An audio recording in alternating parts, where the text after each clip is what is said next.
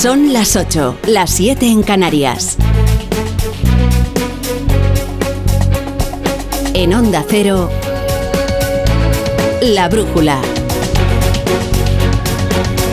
Rafa La Torre.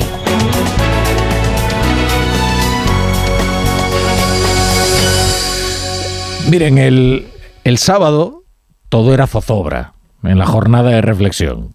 Pero había dos cosas perfectamente previsibles que iban a ocurrir el día después de las elecciones gallegas, que es hoy. Que el ganador iba a abusar de ese tópico del sentidiño. Queremos responsabilidad. Queremos sentidiño. Gracias a Galicia por votar estabilidad. Gracias Galicia por votar sentidiño. Es que a ver quién se resiste a un buen tópico gallego. El sentidiño, que es como el sein de los catalanes, que ya no se dice lo del sein. ¿Por qué será? Quizás desde 2017 es que algo ha cambiado. Bueno, la otra cosa que estaba clara es que el perdedor iba a apresurarse a desvincular el resultado de la política nacional. hacer un cortafuegos para que el incendio no pasara del padornelo. Pero me temo que es inútil porque Galicia solo es el foco más reciente del incendio socialista que está consumiendo todo el poder territorial del PSOE y amenaza con convertirlo en un proyecto unipersonal. Si es que ya no es solo un proyecto unipersonal y lo que falta es que se den cuenta de que todos los esfuerzos colectivos están ahora mismo destinados a la supervivencia de Pedro Sánchez. Esto es como el que va quemando los muebles para que no se le apague la chimenea, porque hace mucho frío, ¿no? Claro, así Pedro Sánchez de la Moncloa, con el poder territorial del PSOE, va arrojando muebles a la chimenea y se van consumiendo. Ahora tocó Galicia. Ya tocará el resto, de lo que queda, digo. Porque esto de Cataluña que dicen, bueno, pero al menos queda Cataluña. Bueno, ya veremos, ya veremos. Que el ciclón no se convierte en ciclón, que dijo Emiliano García Paje. En el PP, desde luego, el ambiente es completamente distinto, claro y lo han celebrado en una junta directiva del PP gallego eufórica con Alberto Núñez Feijóo acaparando todo el protagonismo. Claro, los que hoy los que hoy dicen que no hay que hacer extrapolaciones nacionales de los resultados son los mismos que le habían preparado la mortaja por el famoso off the record.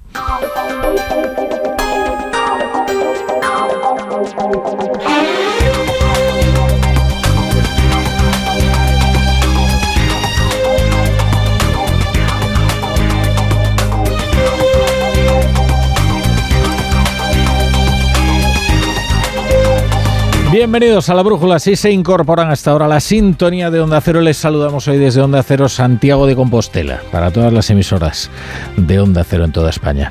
Eh, desde aquí vivimos una jornada electoral que traicionó las expectativas en las que se había instalado la campaña, las expectativas de todas las caravanas, quizás excepto la del PSDG, que se había resignado ya a una derrota sin paliativos y había convertido en su candidata Ana Pontón en lo que es la más extravagante campaña electoral que haya vivido jamás la política española. Un partido haciendo campaña por otro y luego, claro, se sorprenderán del trasvase. Es que si hoy el Partido Popular hubiera obtenido en su Camelot Galicia 38 escaños, diríamos que Fijó respira aliviado. Tal era el ambiente el viernes, ¿eh? Pero ha obtenido 40. Así que el alivio se ha convertido en éxtasis y no lo ha ocultado en una junta directiva del PP en el que ha sido el protagonista. Hemos sido atacados por la izquierda y por la derecha. Y solo hay un vencedor. Ni el BNG, ni la UPG, ni Podemos, ni Sumar, ni Restar, ni el Partido Socialista, ni Vox han ganado las elecciones. Las elecciones la ha ganado el Partido Popular, el Partido Popular de Galicia y Alfonso Rueda. Eso es. El PP ha encadenado cinco mayorías absolutas en Galicia. Eso que ya es de por sí una proeza, pero esta, la quinta, además supone culminar un proceso muy delicado, como es la sustitución de Alberto Núñez que es quien había ganado las otras cuatro. Así que esto no es lo de siempre, tampoco por lo ocurrido en la oposición porque Galicia inaugura un bipartidismo. A Yolanda Díaz ya se le llevaron las mareas hace mucho tiempo, así que se entiende su esfuerzo en recordarnos cada cinco minutos que ella es gallega. No se nos vaya a olvidar. Quien se ha ido ahora es el PSDG. nueve escaños es ser una fuerza residual. Y la culpa no es de Gómez Besteiro, que si bien no es el Obama de Lugo, atribuirle una debacle tan grandiosa, pues sería francamente exagerado. Sería casi tan exagerado como atribuirle toda la victoria al candidato del PP. Lo que se confirma en Galicia es que el PSOE es un proyecto unipersonal, que lo compromete todo para pagar las rentas del inquilino de la Moncloa. Todo está supeditado al único interés de Pedro Sánchez. El célebre teorema ya dice que es muy difícil hacerle entender algo a una persona si su salario depende de que no lo entienda. Por eso conviene hoy escuchar a aquel del PSOE cuyo salario no depende de la discrecionalidad de la Moncloa o de Ferraz, sino del voto de los ciudadanos, como Emiliano García Paje, presidente de Castilla-La Mancha, que advierte de que el ciclo pues, puede ser ciclón. Solo reflexionando y rectificando en algunos aspectos se puede impedir que un ciclo se convierta en un ciclón. Y ese sería el objetivo, evitar un ciclón electoral que arrase mucho más de lo que tenemos pensado y previsto. Porque claro, hablando de gente que no va a entender algo porque su sueldo depende de que no lo entienda, lo cierto es que Pedro Sánchez ha sabido cuidar muy bien siempre a aquellos derrotados y acogerlos en su seno, pues, proporcionándoles destinos muy jugosos. Por ejemplo, Chimo es que Chimo Puig va a culparle de su derrota a Pedro Sánchez o incluso va a criticar cómo el proyecto del Partido Socialista se va estrechando, estrechando, estrechando hasta que ya solo cabe en Moncloa Distrito Central. Pues no, porque mañana el gobierno lo va a nombrar embajador ante la OCDE y hombre, francamente el puesto eh, bien merece que Chimo Puig, al menos por el momento, no haga un análisis demasiado fino de las elecciones, ni siquiera de las que a él le llevaron por delante. Nuevo embajador ante la OCDE. Mañana, mañana será nombrado, ¿eh? pero bueno, Chimo Puig es un caso más, ¿eh? de otros tantos a los que se les ha buscado un destino pues bastante apetecible. ¿no? Eh, la crisis de la coalición se ve acrecentada por la incapacidad de Yolanda Díaz de levantar un proyecto nacional. Sumar no existe, es la suma de las fuerzas de sus confederados hasta que sus confederados entiendan o asuman que tienen mayor fuerza yendo por separado. ¿eh? Que qué aliciente tiene un partido como compromiso para seguir bajo la disciplina de Yolanda Díaz. Cuando si fuera por separado sería un negociador directo en cada una de las leyes del gobierno. El gobierno se sentaría con compromiso y le diría, ¿qué es lo que quieres? Pues mire, yo para Valencia quiero esto y además eh, miren qué bien va a lucir cuando lo presente en una rueda de prensa. En cambio, Sumar, que puede negociar, qué capacidad de coacción tiene sobre el gobierno de Pedro Sánchez. Dicen que a Sumar le faltó tiempo en esta campaña, no sé cuánto necesitaban. Igual es que Yolanda Díaz no nos había recordado lo suficiente que ya era gallega. Igual le faltó un poquito de énfasis.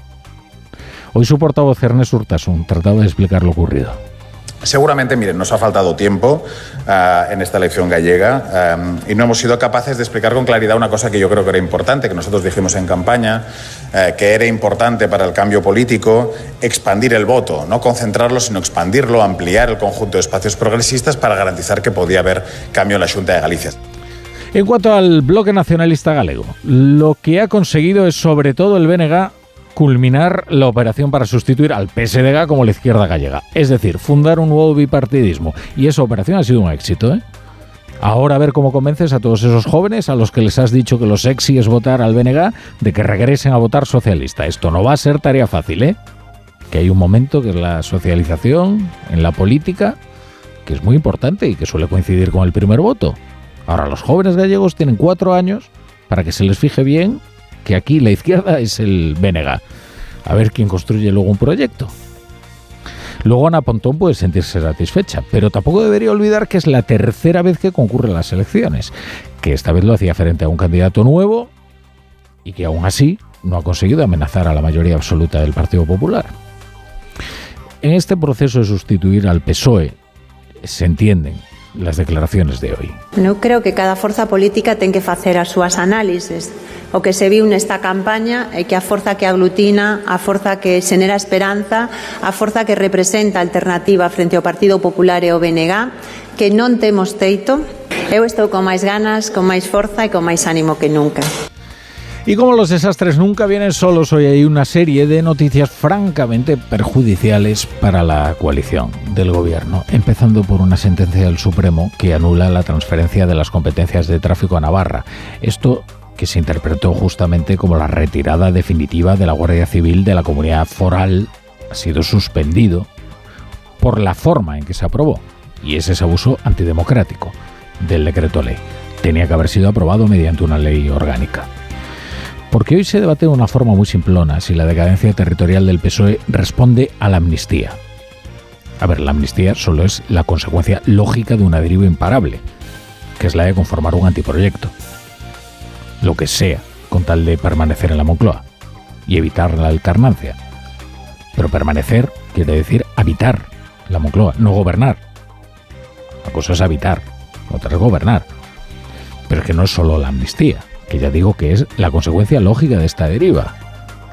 Pero además es este estilo de gobernar que hoy el Supremo condena, ese abuso antidemocrático del decreto ley que ha despojado a las cámaras de sus atributos legislativos, junto por supuesto esta cesión permanente a los independentistas en una huida hacia adelante que no va a terminar, porque cada derrota debilita a Sánchez y lo obliga a doblar la apuesta.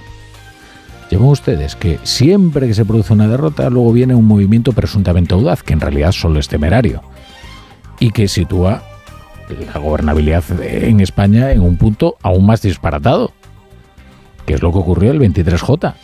Antes no se dependía de eh, Carlos Puigdemont y ahora se depende de un fugitivo de la justicia que, que sobre la mesa tiene hasta la ley de enjuiciamiento criminal para que dicte sobre ella sentencia si le place o no le place.